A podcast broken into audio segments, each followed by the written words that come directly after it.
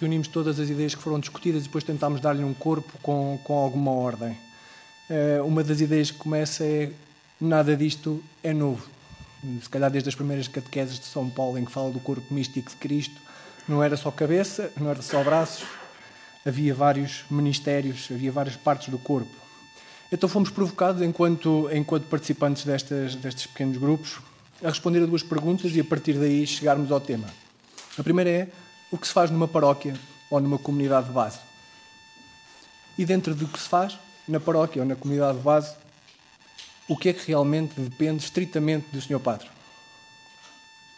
Percebemos que há espaço para muito trabalho uh, de leigos e foi a partir daqui que fomos provocados a utilizar a palavra ministérios um bocadinho como se utiliza nos países anglo-saxónicos um, e que pode levar-nos um bocadinho além dos mistérios dos acólitos, dos leitores ou dos ministros extraordinários da comunhão e várias coisas que acontecem na nossa paróquia, desde a administração ao louvor, ao acolhimento, ao cuidado pelos mais frágeis, poderem vir a ser um ministério, haver leigos comprometidos que interagem ao serviço do povo de Deus em representação da paróquia ou da comunidade que fazem parte.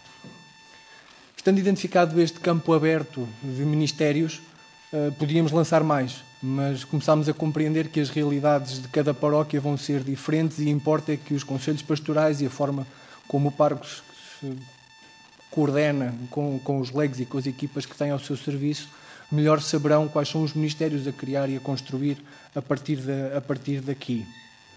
Começando, obviamente, com, com os acólitos, com os leitores e com os ministros da comunhão, que são os que já, que já existem, perceber se faz sentido criar mais alguma, algum serviço à comunidade verdadeiramente comprometido. Depois foi discutido nos grupos a forma de trabalhar uh, destes cristãos mais comprometidos Uh, e a primeira era o equilíbrio na coordenação e na gestão, que é isto não é o seu padre manda e nós obedecemos, facilmente se cai na desmotivação, não é? Uh, e também não é os leigos mandam e o seu padre está ali para efeitos decorativos. Uh, estou aqui a, a, exagerar, estamos depois do almoço. Um, e é preciso encontrar uma harmonia e um equilíbrio em que todos são escutados e que, sobretudo, o espírito que nós tanto invocamos uh, age em prol da comunidade e é definir a missão de cada, de cada ministério que é identificado na comunidade. Além deste equilíbrio na coordenação e na gestão, em que toda a gente participa ativa e efetivamente, a paróquia tem que trabalhar na mobilização hum, dos leigos, assim como toda a igreja, não é? E saiu uma, uma, frase de um dos coordenadores de, de, dos diálogos que era a conversão passa primeiramente, a, mobilização de mais leigos passa primeiramente pela, pela experiência que nós vimos partilhada pela, pelaquela senhora que se, bat, que se batizou o ano passado e que deixa toda a gente comovida. Quem se comove porque se lembra, pensa, uh, deseja, espera e, e procura a Cristo, então essa pessoa claramente teve um encontro pessoal com Cristo e vai ser um cristão e um leigo comprometido para a comunidade. A paróquia, as comunidades devem provocar estes encontros pessoais com Cristo, com as, com as, soluções que já existem e com novas que possam ser inventadas. Temos que meter mãos à obra e tentar perceber qual é o melhor caminho, se calhar, para cada pessoa. Depois, obrigar ao procurar o compromisso, aqui falou sem gestos e comparou-se com, com as missões uh, além fronteiras e que os catequistas são pessoas encartadas quase com a idoneidade dada pela Diocese e afins. Um, e é efetivamente um documento que, se calhar, compromete uh, o ministro, que está responsável, mas se nos focarmos eventualmente na, na conversão da pessoa, não, não, será tanto o papel, mas sim a paixão, o amor, uh, a ligação a Cristo. Por fim, a formação e a criação uh, de, um, de um sentir igreja.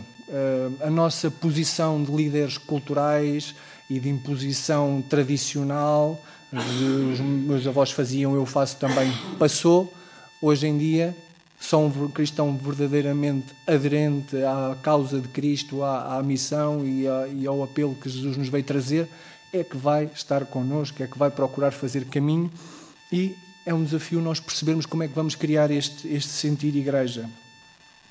Por fim, uh, neste, neste trabalhar os ministérios foi dado um exemplo prático de um, de um grupo de catequese vicarial que funcionou de uma determinada maneira. Ao fim de algum tempo uh, avaliou-se e uh, alterou-se.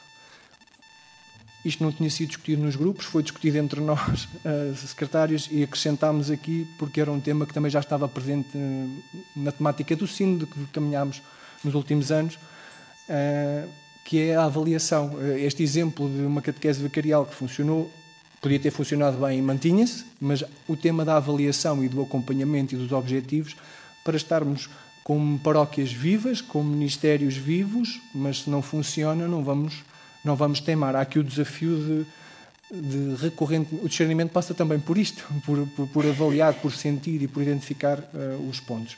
E, grosso modo, foi isto que os nossos quatro grupos discutiram. Muito obrigado.